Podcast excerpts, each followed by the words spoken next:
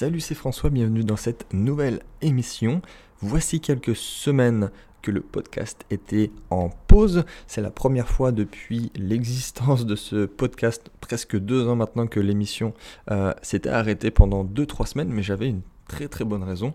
Euh, j'étais speaker euh, à TED, donc le fameux TED Talk, TEDx à Montpellier, et donc je m'étais focalisé sur ma préparation, sur euh, ma conférence, pour préparer mon texte sur la blockchain et les crypto-monnaies. Donc c'était un super bon moment, c'était une superbe expérience, tant dans la préparation, l'analyse, le, le, script, la trame, pour pouvoir impacter au final des centaines de personnes qui n'y connaissaient rien sur justement la crypto, la blockchain. Donc mon but c'était d'évangéliser, euh, de, prêcher la bonne parole sur la technologie euh, crypto-active, sur la technologie blockchain. J'ai parlé d'autres choses également, je suis allé un peu plus en profondeur. Euh, mais clairement, c'était une super expérience.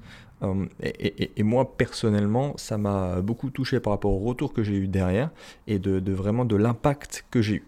Donc c'est pour cette raison euh, importante à mes yeux, en tout cas, que j'avais mis le podcast en pause euh, au mois de, mars. Et donc là, on reprend de plus belle. On va reprendre avec une émission spéciale crypto-monnaie. Euh, qu'est-ce que est devenu le top 10 market cap des crypto-monnaies depuis 2014 Donc, on va faire une rétrospective sur 5 ans du, market cap, mais ça va aller bien plus loin que ça. On va, on va conclure des choses vraiment étonnantes, voire contre-intuitive sur l'investissement à long terme. On va comparer 2014 à 2019, on va faire les calculs ensemble et tu vas voir, euh, on va tomber sur des chiffres étonnants, mais, euh, mais c'est passionnant. Donc commençons par le commencement. Il y a plusieurs stratégies qui existent concernant l'investissement en termes de crypto. Euh, la stratégie long terme est souvent considérée comme la plus facile, euh, la moins chronophage, ça c'est sûr, voire peut-être la meilleure au final. Donc ce qu'on appelle le hold, holding, le fait de, garder et de revenir plusieurs années après, euh, c'est vraisemblablement la méthode la plus sûre pour dégager, même quel que soit le marché, si on se place sur un marché financier, pour dégager des bénéfices intéressants. Donc le but est de diversifier le porte-monnaie, le portefeuille, avec des cryptos actifs différents et de les garder bah, bien au chaud sur le long terme pour que leur valorisation explose. Euh, alors, il y a des stratégies, il n'y a pas de, stratégie définitive, qu'on soit bien d'accord, et elles sont en fonction du, caractère de la personne, du marché, de l'expertise, de l'environnement à un moment donné, et c'est compliqué en fait de se positionner euh, au regard de l'historique encore très jeune, trop jeune peut-être des cryptos et du marché crypto-monnaie. Donc euh, on peut quand même prévoir que tel ou tel crypto est une crypto pépite, on va dire, en utilisant des, vrais facteurs d'analyse, c'est-à-dire ce que peut faire un business angel quand il analyse le potentiel d'une entreprise. Alors, euh, de l'eau a vraiment coulé sous les ponts entre 2014 et, cette année, en 2019, donc c'est pas, pas du tout comparable. Tout comme euh, c'est pas comparable de constater, de d'analyser cette année par rapport à l'année 2024, donc dans 5 ans.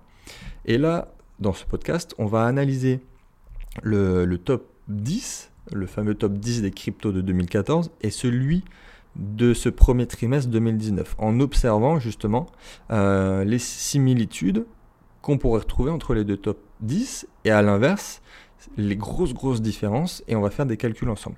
Donc cette étude, il euh, faudrait que tu l'écoutes jusqu'à la fin, c'est pas du tout un indicateur pour le futur, qu'on soit bien d'accord, mais par contre, ça peut être euh, une façon d'analyser les, outils et la façon de penser d'un investisseur long terme. Donc, c'est pas seulement une analyse, c'est une réflexion par rapport à un état d'esprit. En 2014, euh, il y avait eu une, une, très belle montée des cryptos et notamment du Bitcoin qui avait quand même une énorme domination à l'époque. Et le cours s'est écroulé en 2014. Il y a eu environ 80% euh, des bitcoins qui étaient échangés sur une seule plateforme à l'époque, qui était la plateforme principale. Et euh, il y a eu un souci, donc évidemment, avec cet événement, ça fait baisser le, prix du bitcoin qui était de 1100 dollars et qui a chuté à 250 dollars. Euh, et à cette époque, en premier trimestre 2014, le bitcoin était vraiment le, la plus importante. C'était à 89% la domination du bitcoin par rapport aux autres cryptos. Et à ce moment-là, le Bitcoin en était à son premier rebond après cette fameuse chute initiale arrêtée juste en dessous de 1000 dollars.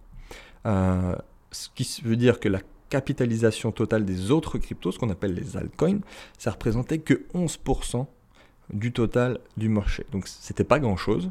Euh, et il y avait une. Pour ça, pour vous dire, en fait, pour te dire qu'il y avait une nette différence de valorisation entre le Bitcoin et les 9 autres cryptos du top 10. Euh, alors, parlons concrètement. Il y a euh, trois cryptos sur le top 10 de 2014 qui sont restés. Seulement trois. Le Bitcoin, le Litecoin et le Ripple. Alors, dans le top 10, si on doit comparer par rapport au premier trimestre 2019, elles sont toutes en hausse depuis 2014, c'est les trois qui sont restés, euh, et respectivement x5, euh, x2 et x14.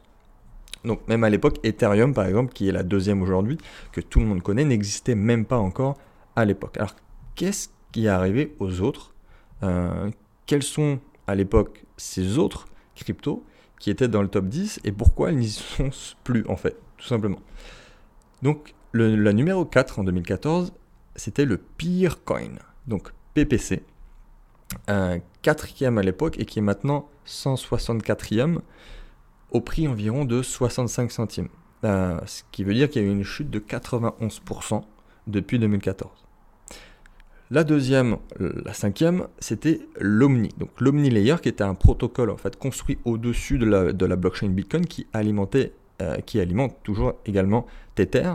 Et en 2014, elle, était classée cinquième à 177 dollars et aujourd'hui elle est à 2,5 dollars. Elle est classée 666e euh, sur le, coin market cap et donc c'est techniquement une perte de 99% de sa valeur en 5 ans une autre crypto, euh, Next, NXT, qui était euh, à l'époque à 6 centimes et qui aujourd'hui. Euh, non, pardon, qui était à 6, 6, centimes et qui était aujourd'hui à 3 centimes. Elle, elle a perdu seulement 50% de sa valeur en 5 ans et elle est à la 115e place. Une des autres cryptos, Namecoin, qui est classée actuellement 208e, elle a chuté de 7,7 dollars à 80 centimes, ce qui représente également une baisse de 90%. Donc ça, ça fait quand même pas mal. Euh, il en reste trois autres, on va les analyser également. BitShares PTS, elle, est, euh, elle était retirée en fait de la liste de coinmarketcap.com en septembre 2016 et euh, tout à la fin elle a été échangée à 0,000165 dollars. Donc en gros, plus personne n'échangeait cette crypto ce qui veut dire que là, en gros, le prix est maintenant à, rien du tout, à 0 dollars, donc elle n'existe même plus. Euh, avant-dernière crypto, donc Quark, QRK, qui est maintenant à peu près à 0,00165 dollars, euh, qui a donc perdu 98% de sa valeur initiale depuis 2014. Elle est classée maintenant 1278e crypto.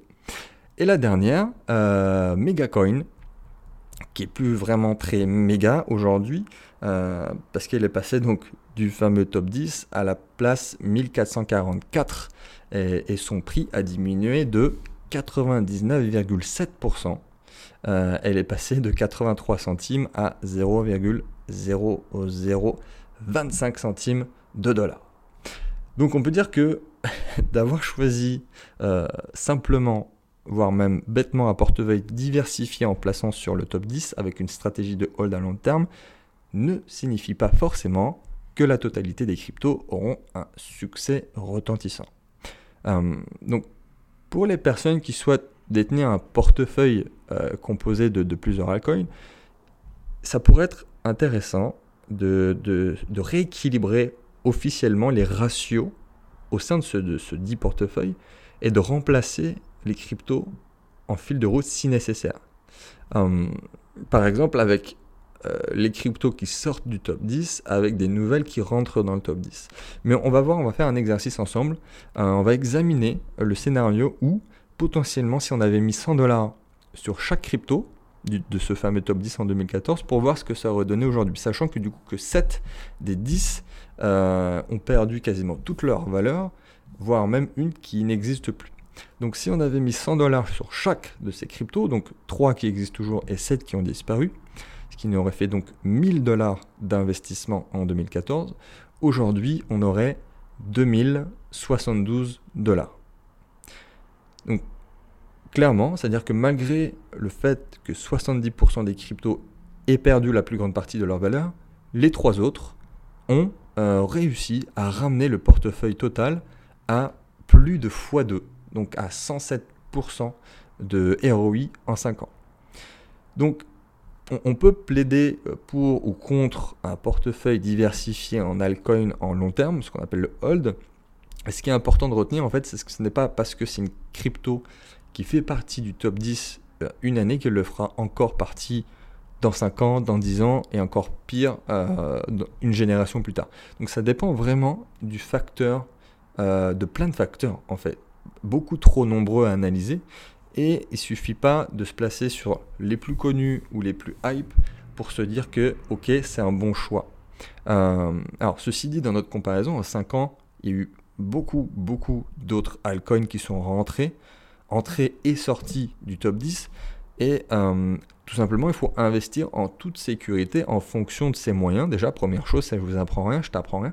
Et surtout pas s'endetter dans l'investissement euh, spéculatif des crypto-monnaies. Donc jamais jamais investir ce qu'on ne peut pas se permettre de perdre, euh, sachant que la stratégie est d'investir sur le long terme, donc le top 10 peut ne pas être une référence. Parce que si elles font partie du top 10, justement, elles doivent déjà avoir une valeur bien connue. Dans tous les cas, je te conseille de, diversifier le portefeuille en plaçant quelques euros sur des cryptos, mais pas que. C'est-à-dire que les pépites ou les trésors, sont durs à trouver. C'est la définition d'un trésor. Donc, par contre, le trésor, encore une fois, c'est une valeur inestimable. C'est une autre définition du trésor. Donc, il y a d'autres projets qui sont en cours de création, c'est-à-dire que la technologie ne cesse de se développer et surtout de s'améliorer. Et on voit des évolutions au niveau de euh, la preuve du travail. J'en passe, j'en passe et des meilleurs, mais également au niveau des masternodes, il y a des technologies comme ça qui, deviennent euh, plus importantes qu'avant. Et euh, tout simplement, la technologie évolue plus euh, et, les projets sont censés être solides, plus solides qu'avant. Bon, de manière globale, en général, elles ne sont pas connues du grand public. Et encore moins les pépites, les trésors. C'est-à-dire que les informations relatives à une crypto avec un énorme potentiel révolutionnaire s'échangent d'abord, avant tout, par le bouche à oreille. Euh, et il est clair que certains, euh, avec le nombre conséquent de cryptos, certains vont jamais faire leur devoir, vont jamais analyser et prendre énormément de temps à lire les white papers, à analyser les équipes, la roadmap, euh, les white papers. Pourtant, c'est ce qu'il faudrait faire. Donc, c'est plus judicieux d'aller voir des cryptos justement qui sont pas dans le top 10 et d'aller se placer sur quelque chose qui a un énorme potentiel pour derrière avoir un ROI qui explose. Au lieu de se placer forcément sur des cryptos pas forcément euh, avec un énorme potentiel, mais qui sont juste dans le top 10, donc on a confiance. Donc il vaut mieux aller chercher justement ailleurs, voire ailleurs que le top 50. Donc, si c'est ton dada euh, de lire des white papers en anglais, de, de, de, contraster les informations pendant des heures, tu peux te régaler. Mais si t'as pas un attrait pour les cryptos, je te déconseille de te placer euh, comme ça sur le premier conseil ou même la première vidéo YouTube que tu entends et simplement de placer ton argent et de dégager des bénéfices juste parce que tu as l'impression que c'est un bon projet ou tu l'as entendu. C'est que la hype n'est pas que un bon indicateur. Euh, surtout si tu prends pas du tout de plaisir à faire des recherches. Alors, euh, ceci dit, il y a quand même des personnes qui le font, des personnes qualifiées, passionnées, et ça, tu peux l'utiliser. Il faut entrecouper les informations, mais il y a des personnes qui ont des connaissances, qui ont, et surtout ils ont le temps et euh, les bons tuyaux, donc si je puis dire. Par exemple, dans mon équipe et moi-même, on fait des recherches sur toutes les nouvelles cryptos, les pépites, les levées de fonds aussi, très important, les levées de fonds qui ont un gros potentiel. Et si tu suis, si tu me suis, il y a le fameux crypto challenge aussi que j'évoque. Euh, j'évoque quelques cryptos dedans qui figurent pas du tout, mais alors pas du tout dans le top 10, mais qui ont un énorme potentiel de disruption, justement. On va aller chercher la vraie révolution et donc un ROI supérieur au top 10.